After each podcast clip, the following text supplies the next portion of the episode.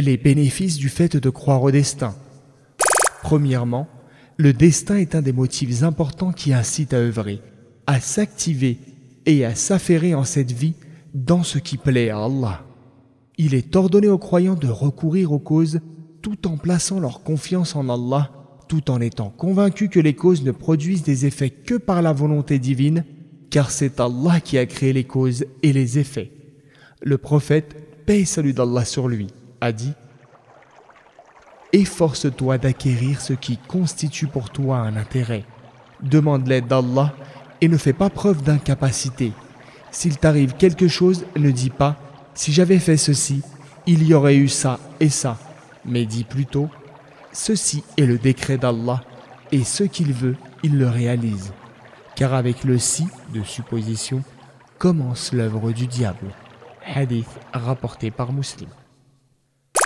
Deuxièmement, cela amène l'homme à connaître ce qu'il vaut et en conséquence à s'abstenir d'orgueil et d'arrogance, car il lui est impossible de savoir ce qui est prédestiné et ce qui va arriver dans l'avenir. À partir de là, l'homme reconnaît qu'il est faible et qu'il est constamment dépendant de son Seigneur. Quand il lui arrive un bien, l'être humain est vite enclin à devenir hautain et vaniteux. En revanche, quand un mal le touche ou qu'un malheur s'abat sur lui, il est plein d'impatience et de chagrin.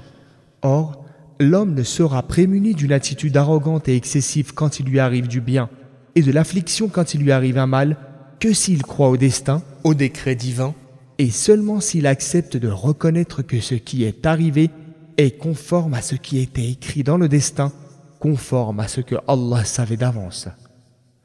Troisièmement, cela éradique la maladie de la jalousie, c'est-à-dire l'envie d'avoir ce que possède l'autre et que l'autre en soit privé. En effet, le croyant ne convoite pas ce que les gens ont et qu'Allah leur a généreusement octroyé, car c'est lui qui leur a donné et prédestiné. De plus, le croyant sait qu'en jalousant les autres, en réalité, il s'oppose de cette façon à la décision et au décret divin. Quatrièmement, croire au destin insuffle dans les cœurs le courage d'affronter les difficultés et renforce la détermination de ces cœurs qui sont convaincus que le terme de la vie et la subsistance sont décrétés par arrêt divin et qu'il n'arrivera à l'homme que ce qui lui est destiné. Cinquièmement, croire au destin inculque aux croyants les multiples dimensions de la foi. Par conséquent, il ne cesse de demander l'aide de son Seigneur.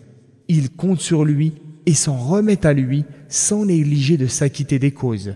Il est aussi constamment conscient de sa dépendance vis-à-vis de son Seigneur, dont il invoque alors le soutien pour l'aider à persévérer dans le bien sur le droit chemin. Sixièmement, croire au destin apporte à l'âme l'apaisement. Le croyant sait en effet que ce qu'il a atteint ne pouvait le manquer et que ce qu'il a manqué ne pouvait l'atteindre.